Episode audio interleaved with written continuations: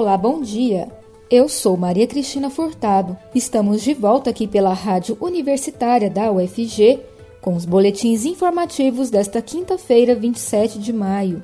O ouvinte da Rádio Universitária acompanha durante todo o dia informações sobre a Universidade Federal de Goiás, Goiânia, Goiás, Brasil e o mundo. Ouça a Rádio Universitária pelos 870 AM, pelo site radio.fg.br e pelo aplicativo MinUFG.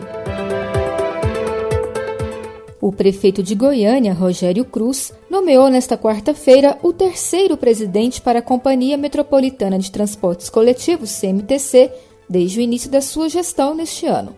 O órgão gestor do sistema de transporte metropolitano tem a presidência nomeada pelo prefeito pelo fato de a capital ser a maior acionista da companhia.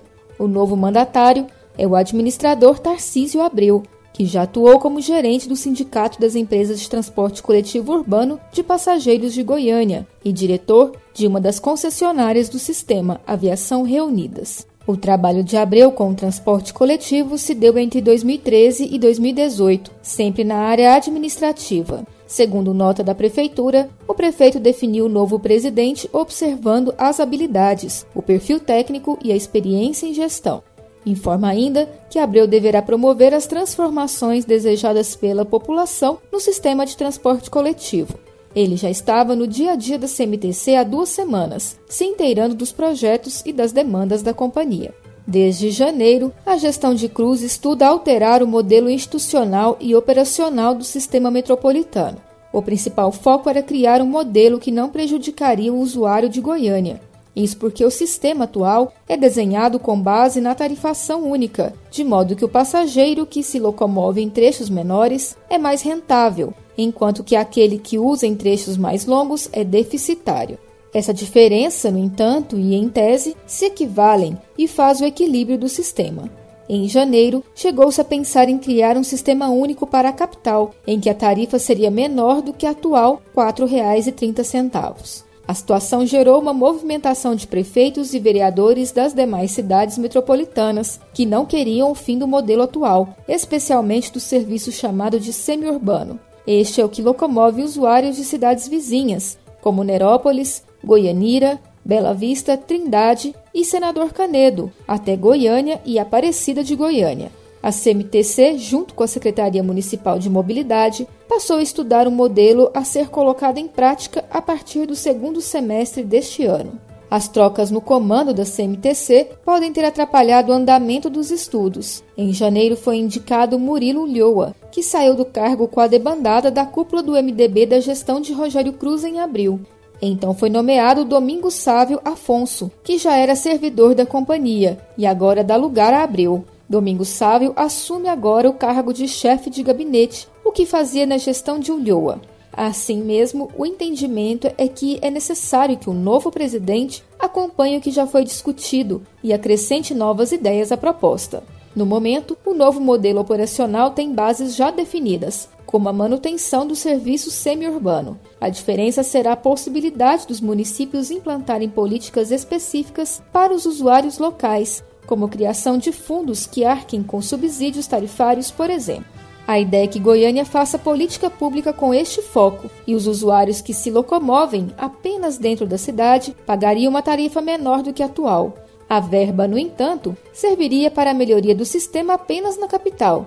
Por exemplo, novos ônibus seriam usados nas linhas que se locomovem apenas em Goiânia, ou os terminais do município seriam reformados.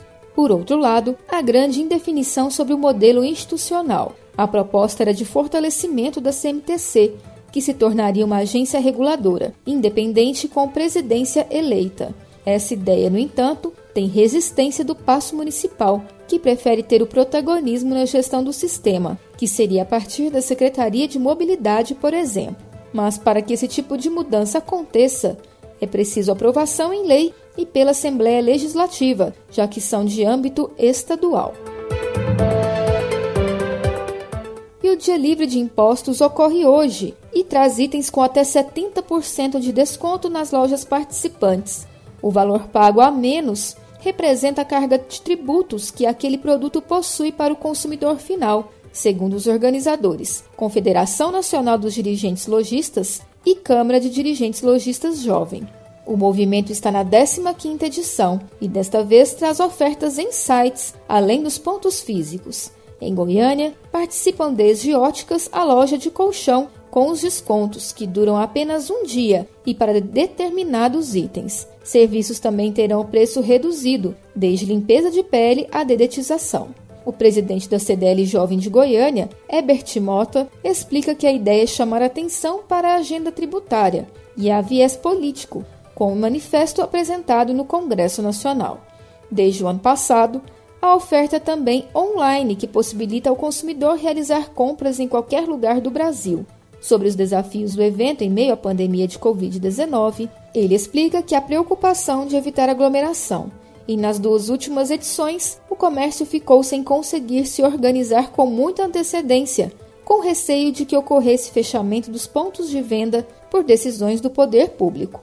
O presidente da Federação das Câmaras de Dirigentes Logistas de Goiás, Valdir Ribeiro, lembra que nos últimos anos mais cidades em Goiás entraram na campanha e a ação deixou de ocorrer apenas na capital e traz a expectativa do consumidor para ter desconto.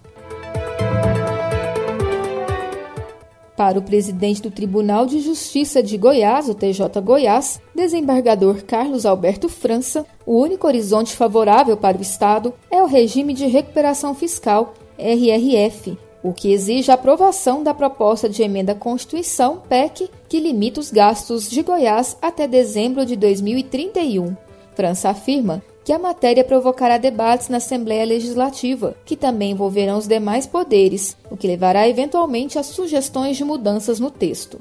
O governador Ronaldo Caiado realizou nesta quarta-feira reunião com os presidentes dos poderes e órgãos autônomos do Estado, com o objetivo de discutir o tema e pedir apoio à PEC. Segundo França, o encontro, que aconteceu por videoconferência, foi informativo, de debate e colocações, num clima muito tranquilo de compreensão sobre a situação difícil do Estado. França afirma que ainda não teve oportunidade de aprofundar no estudo da matéria, porque recebeu o documento na última terça-feira, mas ressalta que sugestões de alterações serão discutidas com o governo. A proposta tem impacto direto em todos os poderes e órgãos autônomos do Estado. O projeto foi enviado à Assembleia Legislativa na terça-feira e institui um novo regime fiscal. Se aprovada, as novas regras passam a valer a partir de janeiro de 2022.